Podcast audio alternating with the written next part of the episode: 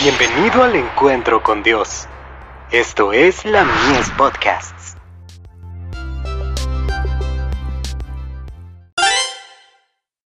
Hijos e hijas de Dios.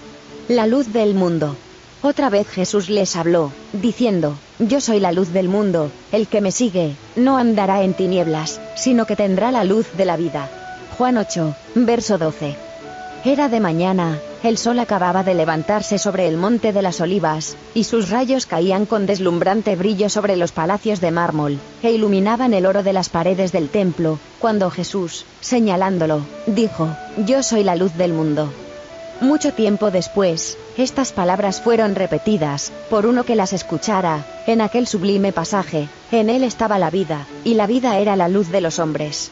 El deseado de todas las gentes. Páginas 428 y 429. Los seguidores de Cristo, han de ser más que una luz entre los hombres. Son la luz del mundo. A todos los que han aceptado su nombre, Jesús dice, os habéis entregado a mí, y os doy al mundo como mis representantes. Así como el Padre lo había enviado al mundo, Cristo declara, los he enviado al mundo.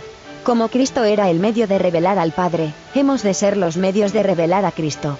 Aunque el Salvador es la gran fuente de luz, no olvidéis, cristianos, que se revela mediante la humanidad.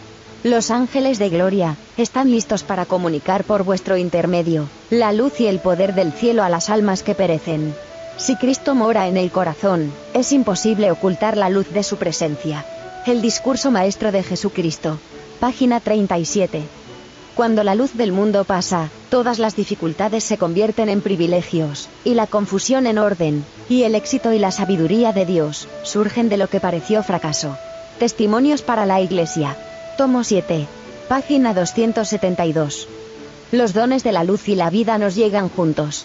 Carta 264. 1903.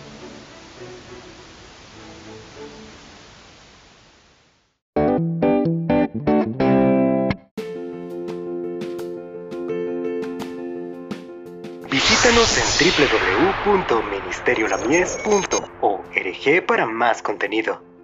Dios te bendiga.